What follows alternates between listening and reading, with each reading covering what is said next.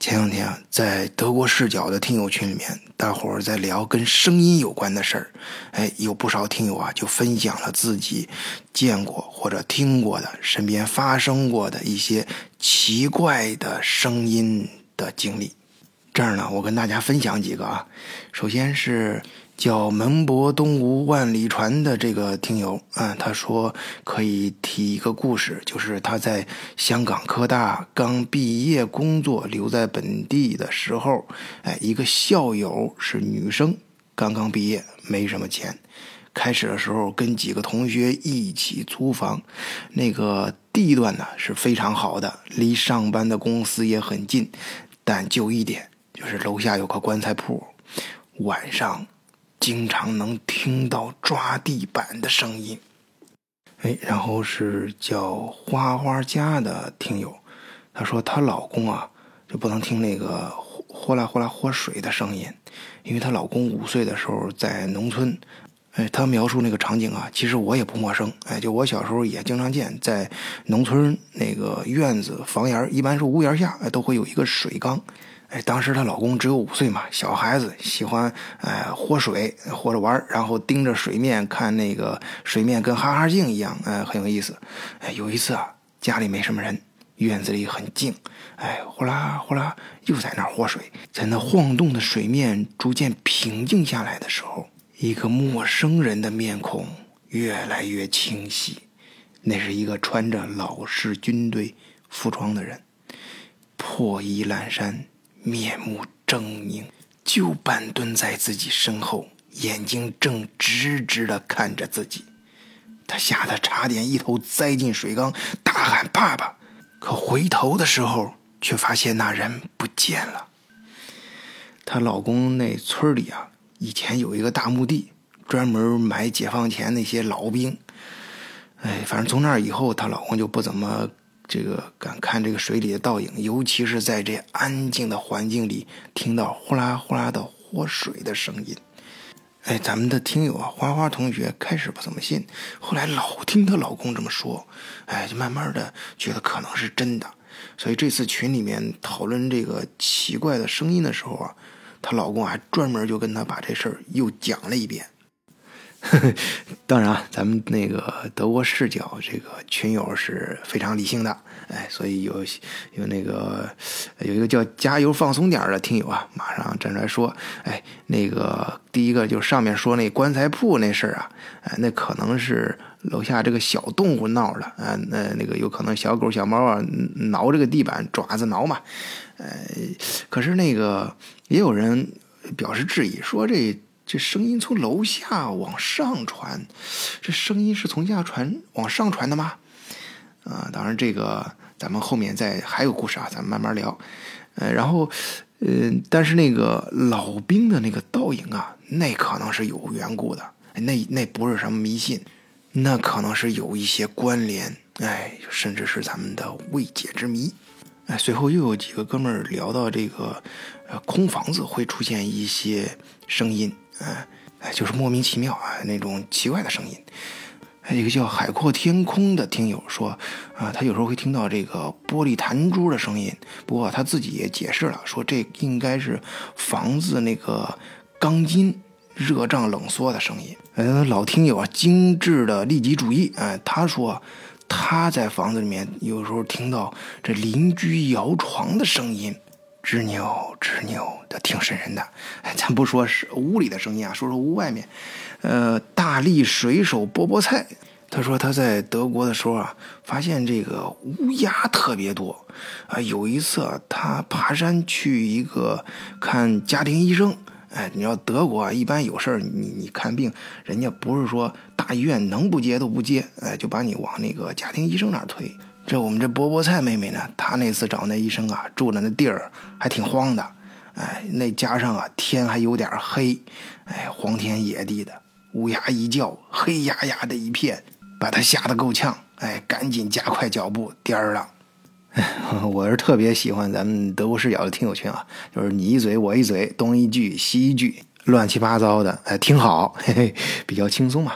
呃，这所以这呃这扯来扯去呢，哎，这个有一个叫花无缺的听友，哎，又把这这声音啊，又扯到这个在屋子里面听到的奇怪的声音了。他讲的是他在海南的经历，就是那阵儿在海南建房子建的特别快，而且这楼跟楼之间挨得特别紧，有多紧呢？就是两个阳台从一个阳台能蹦到另外一个阳台上去。哎，结果就导致他那屋子里面就是光线特别暗，采光不足嘛，哎，太近了。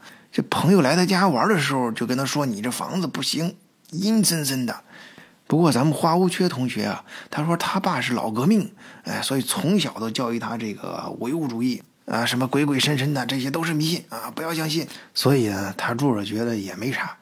不过有一次。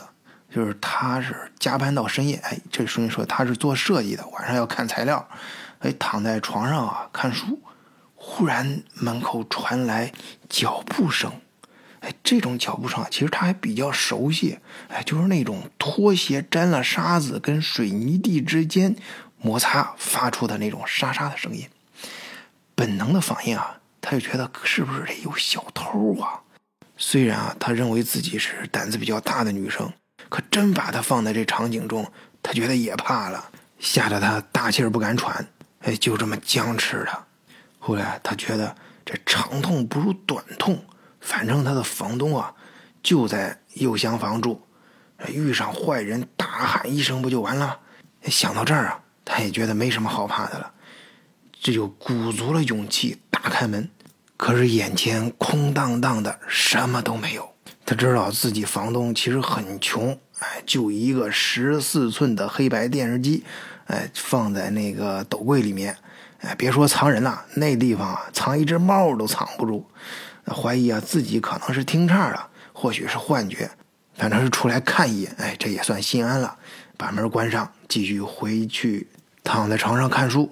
可是没过两分钟，我的妈呀！那脚步声又响了，还是那种拖鞋沾了沙子跟水泥摩擦的声音，刺啦刺啦，他吓得一下子从床上坐起来，浑身僵硬，觉得头皮都要炸了，傻傻的坐在床上一动不敢动。怎么办？这幸好华学同学啊，平时喜欢看书，哎，他觉得这可能是一种心理上产生的东西。同样可以通过心理的自我暗示来解决。于是啊，他就又恢复到看书的样子，暗示自己门口确实有个人啊，走过来，走过去，然后慢慢的没什么事就又走了。哎，于是他真就听到刺啦刺啦的声音逐渐小了，那脚步声啊，就像是走远的声音一样。最后，那声音终于消失了。哎，这前几个故事啊，其中就提到了父亲，这就引到我们另外一个听友小呆同学。哎，小呆，挺有意思的名字啊。哎，他也讲了一件跟奇怪的声音有关的事儿。哎，不过是跟父亲有关的，说是他一个朋友。哎，他朋友的父亲啊，刚刚去世，因为他有什么急事儿吧，反正是没有。赶上回家看父亲最后一面，还觉得自己很不孝嘛。结果在父亲火化以后的第三天，他的电话突然响了，来电显示是他父亲的号码。哎，这里面要补充啊，是他记得很清楚。当时他们专门把他父亲的手机放在棺材里，而且之后还注销了他父亲的手机号。哎，我这不知道小戴同学说的是哪个地方啊？这还有这个风俗？不过想起来也觉得挺有道理啊。哎，咱们还是回来说事儿啊。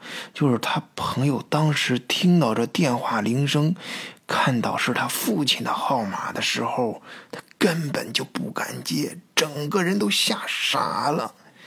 后面电话响了一分多钟才停下来。哎，有听友分析啊，这可能是人呢，在某些情况下，这内心就像惊弓之鸟一样，这对有些声音特别敏感。哎，他这朋友还真是。第二天中午，他一个人在书房的时候，啊，突然听到“砰”的一声，吓了一大跳。啊，原来是那书房上面的灯突然掉了。这首先掉的很奇怪，差点把他给砸住。幸亏在那一瞬间，那电话铃声又响了，他想去接电话，结果躲开了那灯，要不然那灯啊从上面砸下来，不死也能把他砸成个重伤。再后来，慢慢就好了。可能他当时啊内心受到了很大的冲击，开始怀疑自己是不是没尽孝。哎呀，在脑子里越想越后悔，不知道是不是父亲大人给他的一些暗示。这呀也说不上迷信不迷信，反正是他心里挺难受的。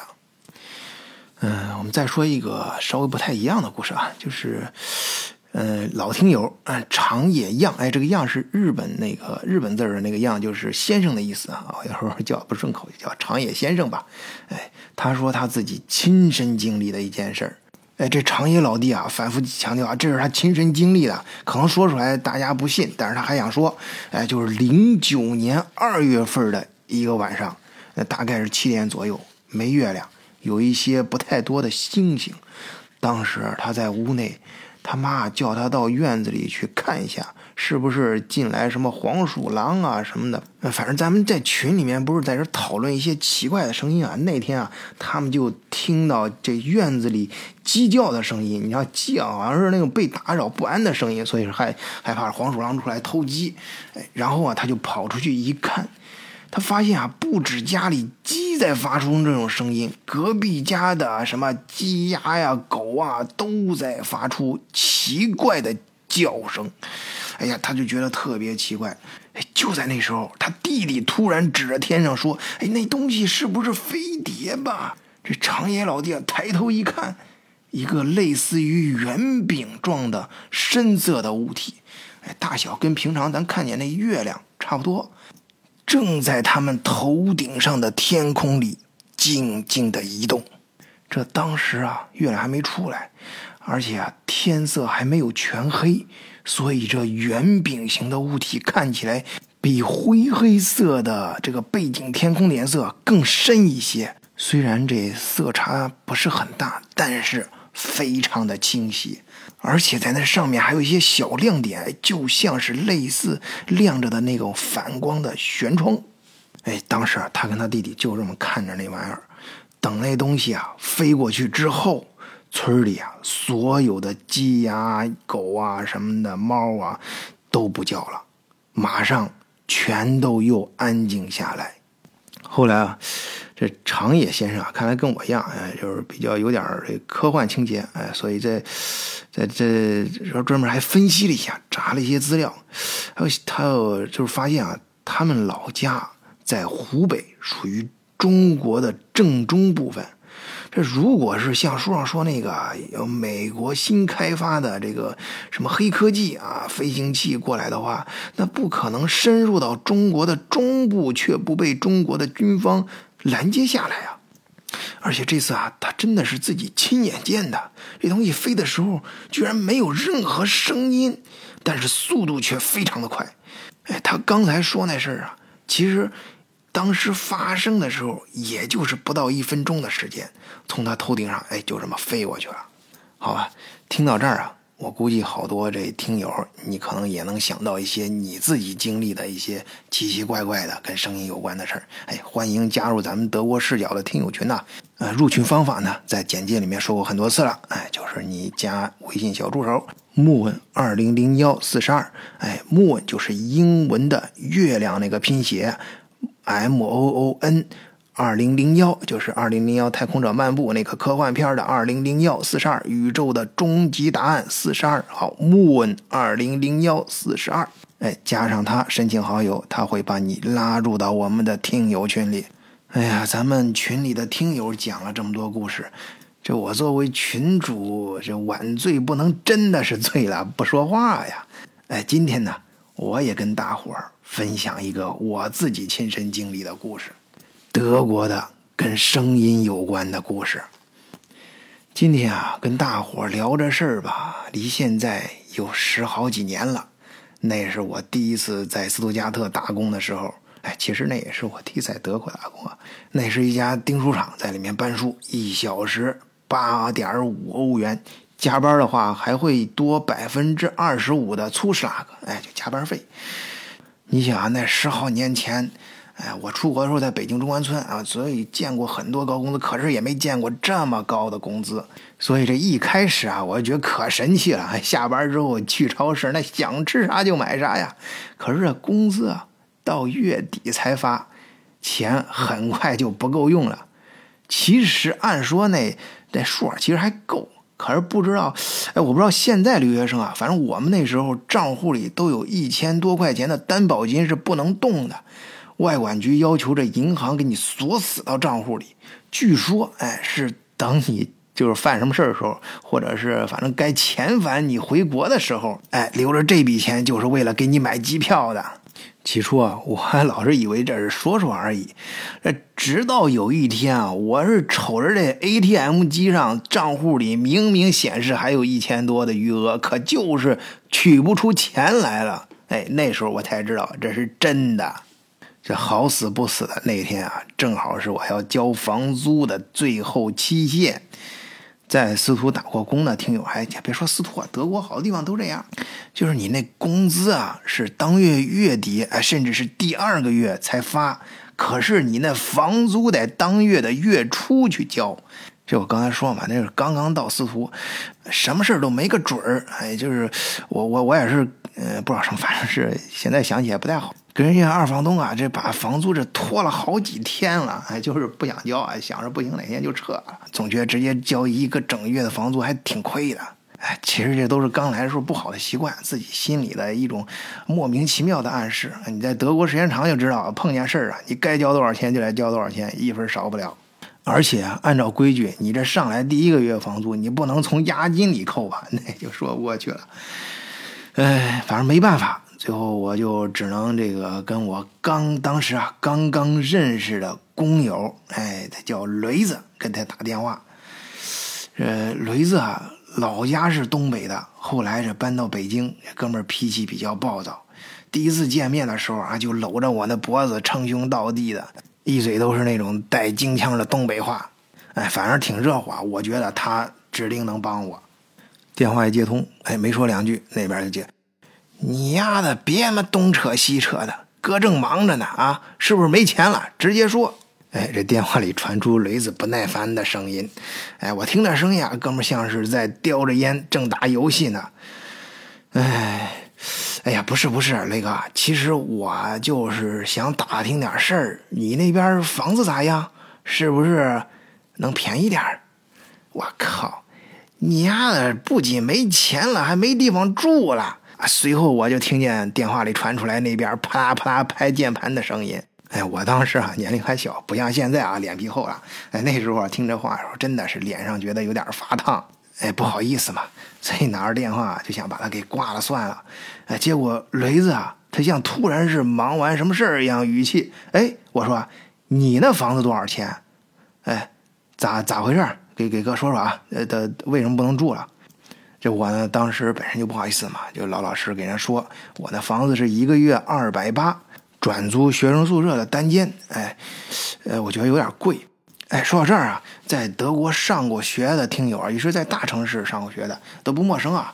一般寒暑假的时候，尤其是暑假，哎，回国了或者去哪儿了，不用了，这房子自己住的宿舍，哎，都会转租出去。哎，这有个专门的德语单词啊，叫 s w i s h m i e t 哎，就是短期租入，租给别人，呃，挣点钱嘛，而且私下交易。租这房子啊，十有八九都是来本地打工的学生，正好也是趁假期来这儿打工，所以呢，这房租啊，都会微微比自己原来的那个贵一些。时间短嘛，租的人多，随行就市。哎，现在想起来也很正常。哎，但那时候不懂啊，觉得贵。但是雷子懂啊，那哥们是老油条了。哎，说啥？这还贵？大学宿舍单间是吧？好好，你等着啊，我跟老李这就搬你那儿住去。啥？我还没等我这样问呢，那雷子那边就说了：“你小子可真够奢侈的啊，这么好的房子一个人住。”啊，老李，老李，你知道吧？就是在咱们工厂里面，在产线上给你喂料那个。哎，到时候啊，他睡床上，咱们俩睡地上啊。这个月房租哥帮你交了。哎，得，最后一句话最关键。哎，听到这句话我踏实了。哎，我当时真是一个菜鸟啊，不太知道这事儿。后来我才清楚，我那真是运气好，上去租着学生宿舍。因为啊，虽然这学生宿舍转这转短租还转给我，像刚才说的那样，比他原来那个学校跟他要的钱可能还贵一点，但是哎，比外面的私房可就便宜多了。你像雷子跟老李住那房，那是私房，比学生宿舍通常会贵至少百分之五十。而且私房你要碰见有那事儿多的房东，那限制可多了，不让干这，不让干那。哎，咱不扯这了啊，就是那天啊，当天晚上雷子还真是把钱给人家打过去了，哎，算是解了我的燃眉之急。第二天这俩孙子真的搬过来了。这老李啊，我真不知道他哪儿的人，不过听口音像是国内江浙一带，但是身形长得确实像西北汉子一样，白白净净，又高又瘦。哎，不像雷子，那哥们儿长得是呃黑黝黑黝的啊，像个棒槌一样。那，你要搁着刚开始啊，我是怎么想也想不到，这十平米的屋子，三个人咋睡？哎，不过就如我在上一个德国故事里面介绍那样，就我见过四个床垫分三班倒睡十二个人的屋子之后，哎。我觉得这也不算啥了，嗯，而且那我们条件还算真不错了，在当时那个司徒就是全德国的学生都往那儿挤着打工的那种环境，我呢当时新手，哎，能跟两个哎老 油条不是老老江湖吧，在在一起住，哎也不错，能长很多见识。这老李啊，他愿意每天负责跟我们做饭，哎，他确实也也也挺擅长的，呃，还没事给我们讲很多一些神神怪怪、奇奇怪怪的事儿，哎，所以啊。他睡床上，我俩睡地上，也心甘情愿。这我们上班的地方离我们住的地方其实很远，每天要先坐 S 班啊，就类似中国的地铁，坐到司徒最外面那个区，哎，就跟咱们中国的城市规划里面就好像是六环一样，就是那趟 S 班的终点站，然后再转公交车，坐到那趟公交车终点站的倒数第二站。我现在还清楚的记得那个站的站名叫温格豪耶豪子，哎，这个德语单词还真够生僻的。我也是后来才查到的，它的意思就是怪兽的房屋。而且我后来也才知道啊，那其实就是那个地方吧，是原来二战的时候发生过最惨烈的、哎，最恐怖的战斗。哎，不过当时不知道啊，但是但是人呢，这个很奇怪，有的时候就是你能感觉到周围那种挺瘆人的气氛。就是那两年啊，有一部很火的电影，我不知道现在听友还记得不记得，叫《指环王》。就是每天早上啊，我们经过那一路折腾，就是坐到终点站再倒车，倒到也要快到终点的时候下车，然后还得再走上十几分钟的路才能到那厂房。哎，那厂房可不算小啊。二层楼，不过据说是三层，有一层在地下，我们看不到。反正当时就看到红红样子啊，我就联想到，就像那个电影里面，我们就就有一种莫名其妙那种宿命感啊，就是我们哎，好像是电影那几个人一样，那那呃，翻山越岭的好不容易到一个火山口，哎，红红的厂房就像火山口一样，呃，我们就像是需要去完成一个任务。走到那儿的时候都精疲力尽了，哎，然后还得马上打起精神，在厂房里开始新的战斗。这打工啊，跟周围这工友各个地方移民的事儿可多了，可有意思。而且每个地方的劳工还都不一样。哎，不过这方面的故事啊，以后有空咱跟大伙慢慢唠，要不然今天这故事说 说不完了。哎，当时那个工厂的老板，哎，我们就说厂长吧，嘿 嘿他年龄啊可不算小了。像是六七十的样子，但是啊，走路干嘛的很矫健。据说之前当过兵，还打过二战。我推算，如果他要是在二战当时当兵的话，应该是十四五岁未成年，那估计啊，也是当时德国纳粹鬼子的少年团吧。哎，我刚才说过啊。这当时是夏天，暑假工，一般在这时候啊，工厂里啊总有人去度假，所以缺人手。那个工厂啊就是个钉书厂，我的任务呢就是在流水线上把钉好的书一摞一摞的捆好，哎，然后搬到木质托盘上，垒成一托盘一托盘的拉到库房里。在德国打过工的朋友啊都有这种体会，你刚开始的时候很兴奋。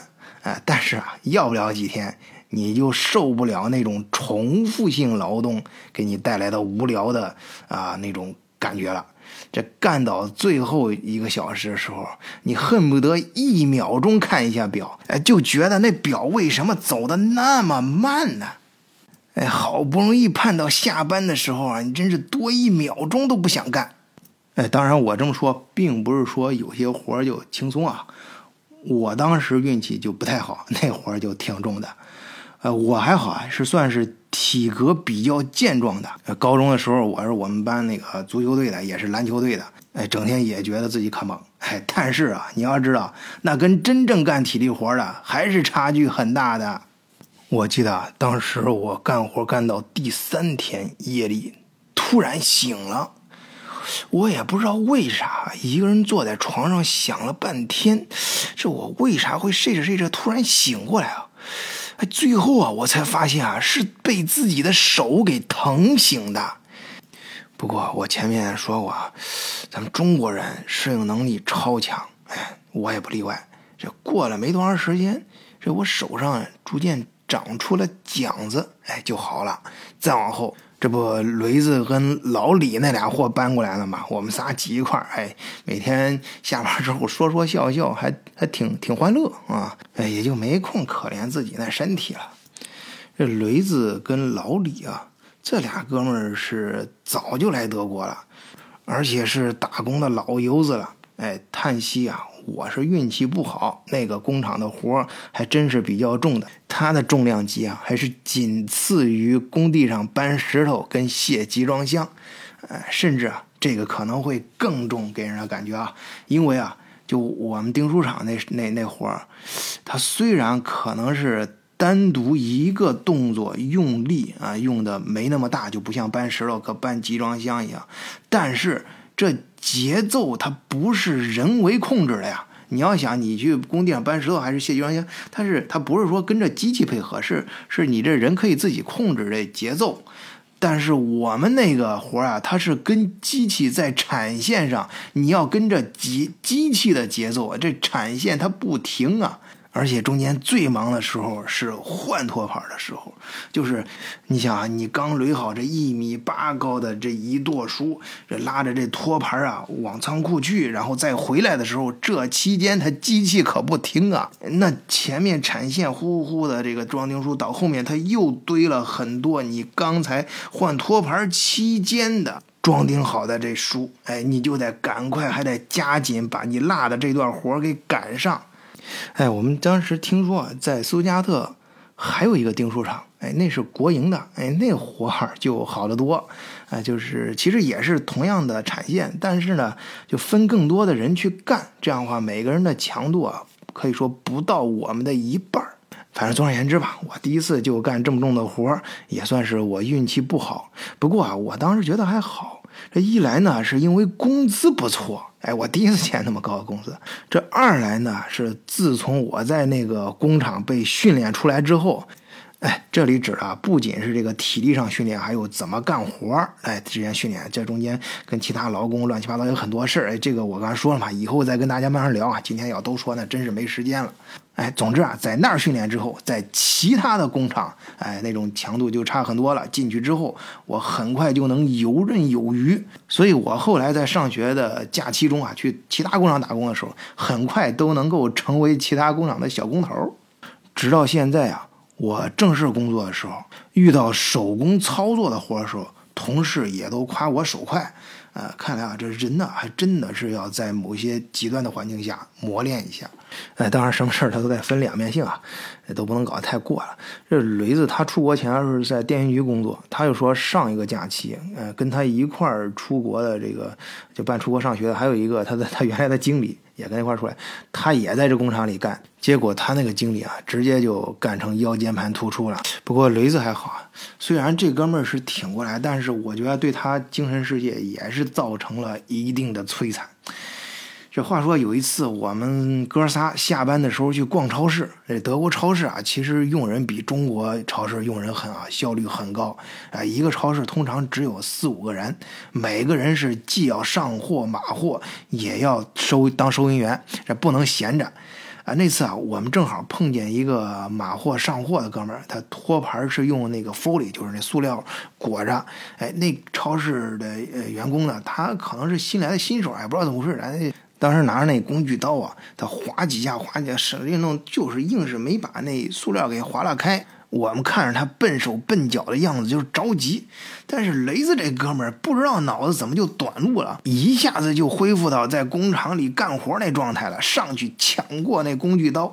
在关键的节点上，刀尖轻轻一点，然后歘歘两下，左右一撕，围着托盘周围一圈搂下来，顺势包裹着塑料挤成一团，往托盘缝里一塞。两秒钟，四个动作一气呵成，完美。雷子啊，在众人惊异和疑惑的目光中，还在那自我陶醉呢。哎，我俩呀，就赶快趁着大家还没反应过来的时候，把他拉离了现场。哎，这种啊有点着魔的事情啊，还有很多。哎，我真就不不能一一说了啊。反正你就琢磨吧，那个工厂的工作强度啊，他说还是挺高的，这人才能搞成这样。而且当时是夏天，你知道那司徒啊，它是个盆地，那地方是闷热闷热的。而且因为这钉书厂里啊有很多纸屑，所以啊不能开电风扇，空调啊你就别想了。不过啊，我们可以开着窗。哎，窗外树非常多，那工厂就像在森林当中一样。哎，所以外面那个森林里吹来凉气，哎，自然风还挺不错，而且还能看看外面的风景。你知道司徒啊，周围这土地特别肥，那松树啊都是绿的发黑。哎，对了，这黑森林啊就是在那一片因为啊，在那厂房里，你想，机器整天哐咚哐咚哐咚的声音特别大，所以啊，上班也没法跟周围人聊天聊天听不见呢。所以啊，当时对我来说最大的乐趣就是干活的时候看窗外的风景。我现在还记得，当时看那森林啊，里面我发现了一个废旧的城堡。哎，就像是发现了一个宝藏似的，天天盯着他看。那看着看着，我就很自然的想，哪天我去那里面转悠转悠，那城堡到底里面是什么样？哎，不过呢，后来没多长时间，我这闷热这事儿啊，它解决了。怎么解决？哎，很简单，就是白班换成了夜班。在德国生活过的朋友一定知道，这德国很奇怪啊，温差非常大，即便是在夏天。那白天都热的不行了，晚上睡觉可能还得盖被子。其实这件事说来也很突然，哎，就是突然有一天，哎，老板说，哎，夜班需要人了，哎，你要知道夜班工资更高啊。他没想到啊，雷子跟老李啊，这一听是夜班就直摇头往后躲。这我当时不知道，也正缺钱呢，所以就自告奋勇，哎，换成了夜班。可是我干了才知道，这俩孙子为什么当时往后躲了。有一次啊，我在车间里，就分明听到这管道里传来的有哭声。我刚在前面不是讲了那听友的事吗？他说那楼下有棺材铺，那声音为什么往上传？哎，我要是在那儿才知道，那声音啊，它其实跟跟这个就有点不太符合这个重力学原理啊，它不是往下沉，它是往上飘。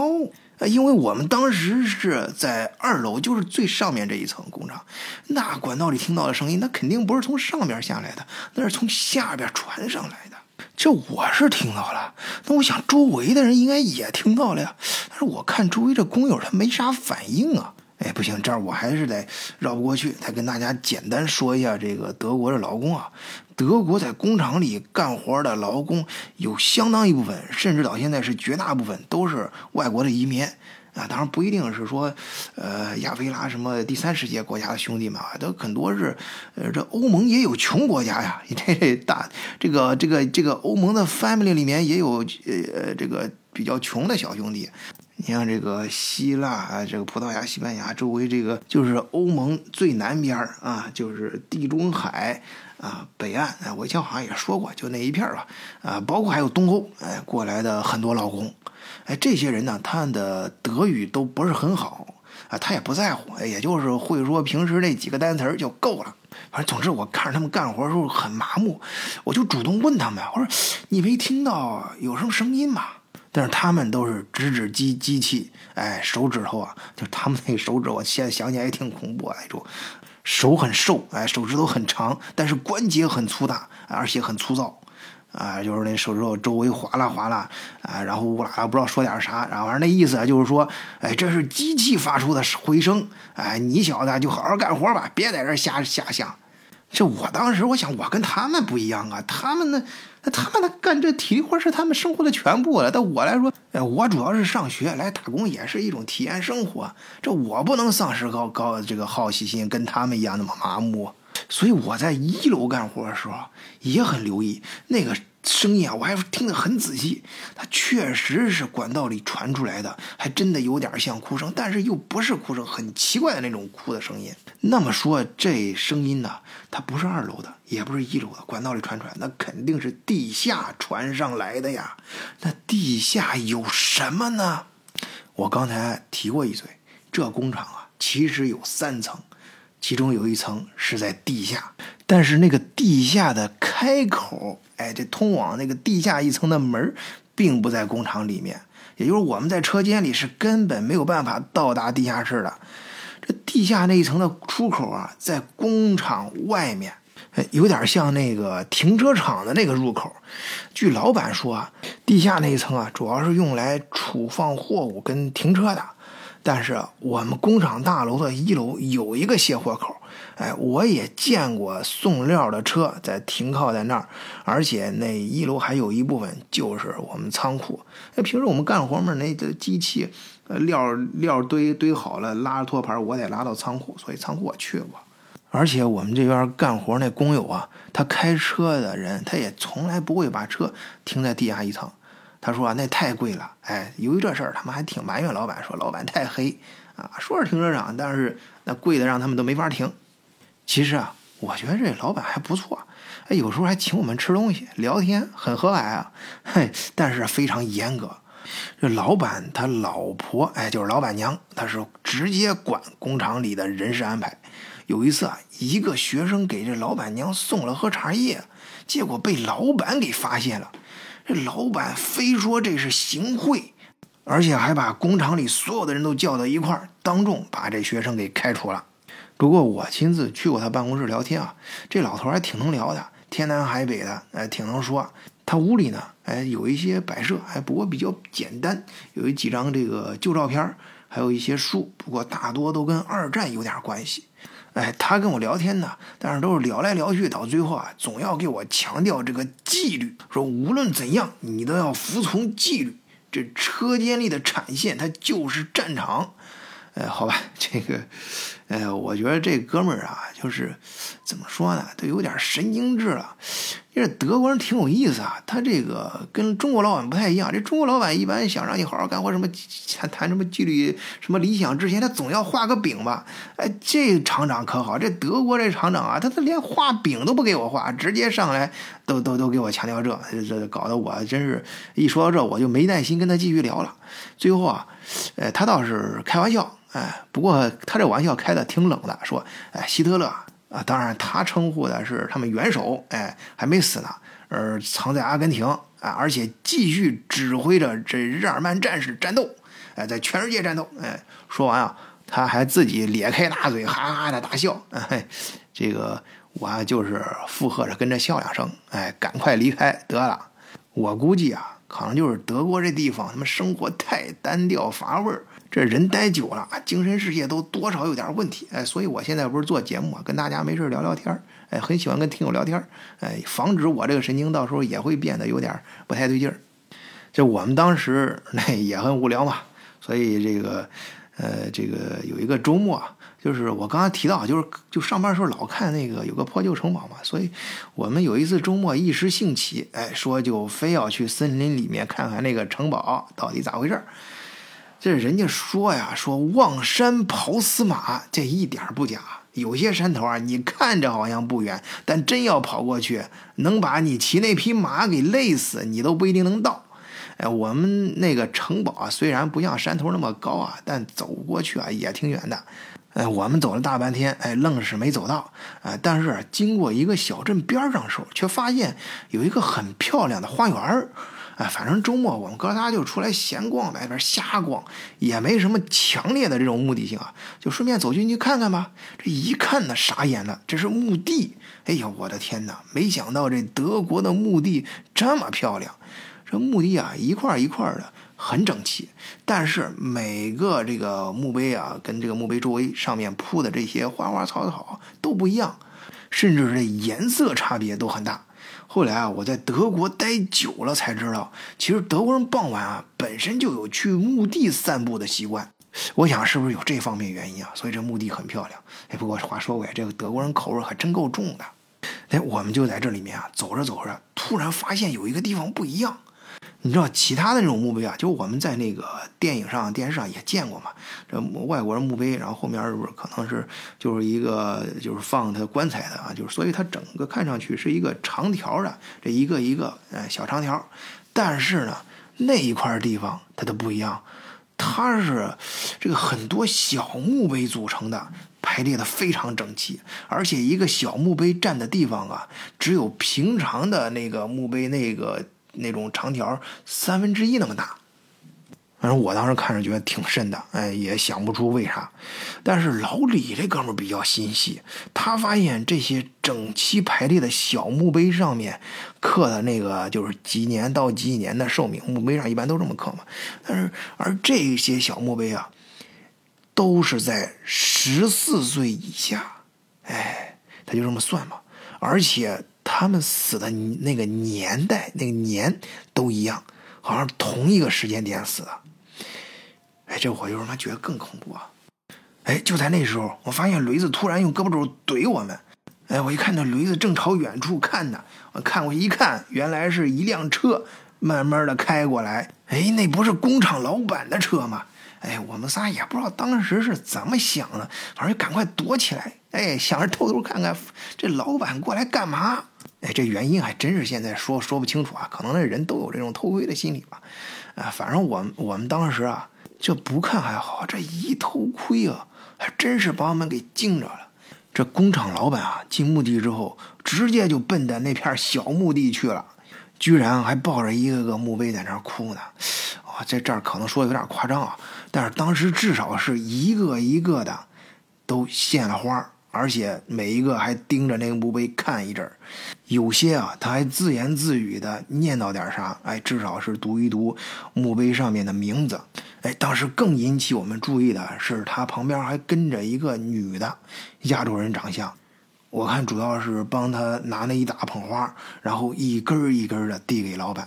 我觉得那像是仆人，可能是老板雇的什么保姆啊、什么菲佣之类的。但是雷子说不是。说，哎，我看他俩那眼神，哎，一看就是情人嘛。哎，最后这老李摇摇头说，都不是。你没注意到他拿的是什么花吗？而且你们没没仔细看他是怎么递给老板的。让老李这么一说。哎，我们重新又接着看，确实啊，那女人每次递给老板一枝花的时候，嘴里好像在念叨一句什么话。好，我们接着说啊，而那天啊，我们后来还真是走到了那个破旧的城堡。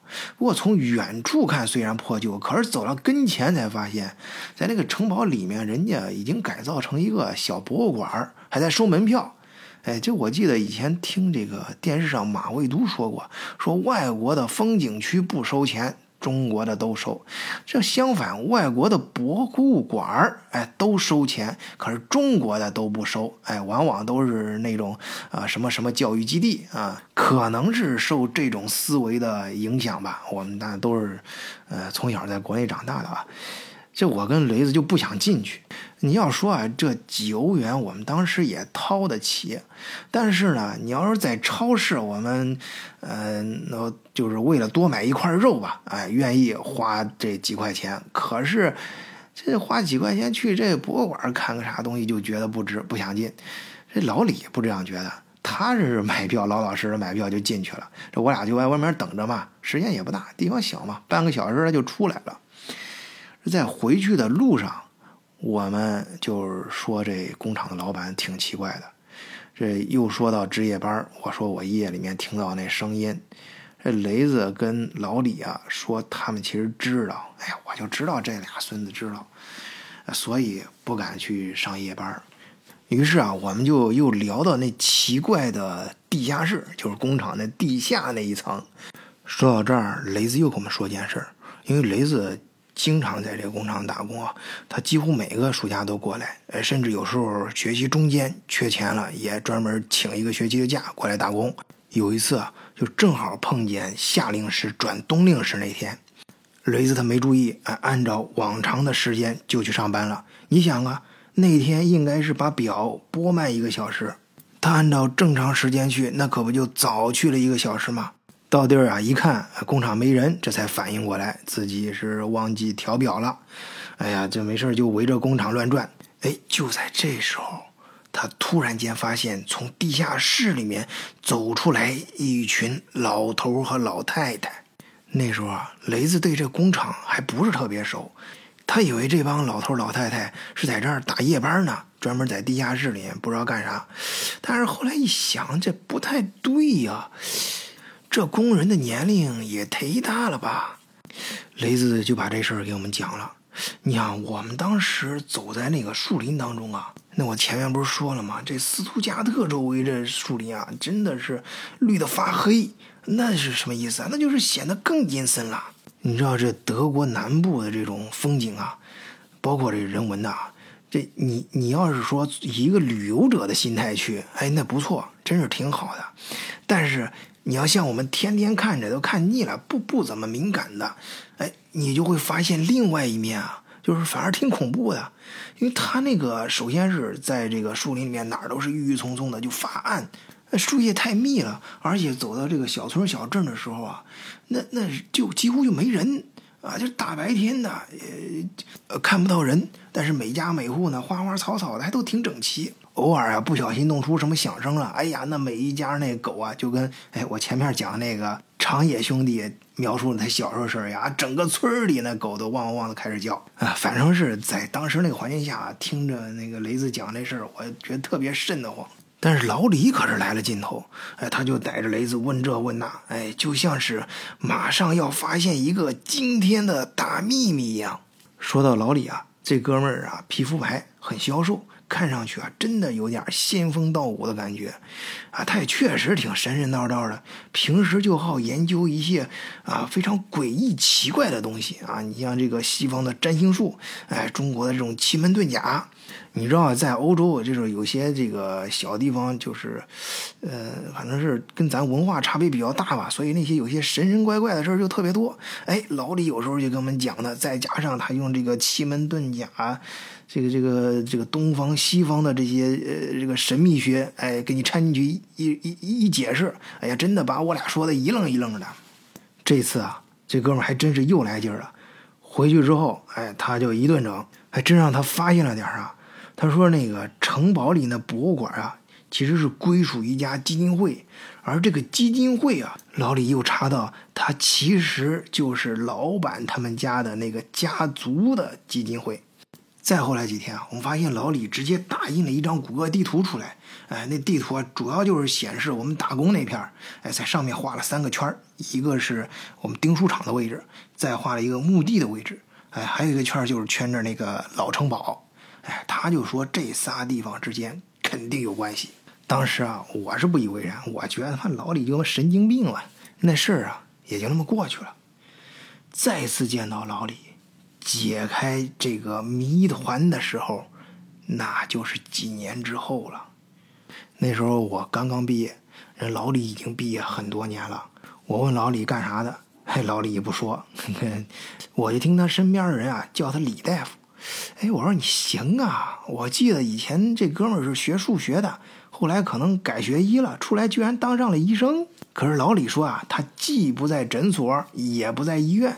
哎，我就纳闷儿，我说你这是哪门子大夫啊？老李笑笑，他不在乎这个，他倒是饶有兴趣的给我谈起当年在斯图加特钉书厂打工的事儿。他问我，你是不是还记得？墓地里面跟着老板那个女人，哎，我说记得呀，我记得那那女的长得还挺不错的，要不雷子当时怎么说是人家老板的情人呢？老李说不是，那个女人既不是老板的仆人，也不是老板的情人，而是老板从泰国请的一个法师。法师？哎，这有点意思。我就听老李给我把整个故事情节脑补出来。就是最早的时候，在二战中，工厂主啊，就是那个工厂老板，哎，当年是纳粹的少年团。盟军打到德国斯图加特的时候啊，当时正规的德国军队都死的差不多了。那么纳粹德国培养的这些少年团就开始临危受命，哎，他们也很自觉，组织起来上战场，保护自己的村子，跟盟军打仗。在一场战斗中，所有的孩子都战死在战场上，唯独只有一个人逃回了村子，他就是后来。我们那个钉书厂的老板，听到这儿，我好像明白了，理解了为什么那个老板跟我单独谈话的时候总是神经质的强调纪律，不能逃跑。看来呀，这人的性格、心理的形成都是有一定轨迹和原因的。所以战后呢，那个老板自己就有很强的使命感，就自己给自己加压力。其实那钉书厂只是他手上众多生意中的一个，啊，他是为什么要干这事儿呢？他要给小镇挣更多的钱，让那些当年战死在战场上的战友、他们的亲人能过上富足的日子。而且他还成立了一个秘密的社团，表面上像是在纪念二战，而实际上呢？他们会定期在订书厂的地下室聚会，他们聚在一起干什么呢？没人知道。但是他们聚会的时候都会请一个法师到场，这个法师就是我们见到的那个女人。而他们为什么要选择在订书厂的下面呢？这个啊，老李也说不好。但是有一点。他可以确认，就是说那个钉书厂其实是战后才建起来的。我之前也说过嘛，就是那种红色的，哎，人家钢架结构建起来的，还是挺新的。但是那个地方的原址，就是当年那老板打的最后一仗，他的那些战友们战死的地方。老李啊，这一边说着，一边。摊开一张纸，在上面给我画了一个星盘图。我一看，好嘛，老李这几年去哪儿学的？这这明显这很专业呀！就是我在电视上有时候就是看过的那种，然后我就是西方那种算命大师用的那一套东西。这哥们儿可以说现在是东西融会贯通了。他在上面画了三个点，哎，这有点像他当年打印的那个谷歌地图啊，只不过。这个这三个点的底盘呢，由原来的谷歌地图普通的地形图，变成了他现在研究的新的星盘图。老李给我说，按照这个图，泰国有一种秘方，可以通过一种植物，让活着的人跟死去的亲人进行交流，而这种植物呢？就是当年我们在墓地里看到的那个泰国女法师递给老板的东西。最后临了，李大夫还问了我两个问题，一个是，他说：“你觉不觉得当年这打夜班的人有点奇怪呀？”我刚刚说是啊，看着有点麻木。那么你有没有想过，为什么每过一段时间打夜班的？都会少一个人呢。听到这话，我心里咯噔一下。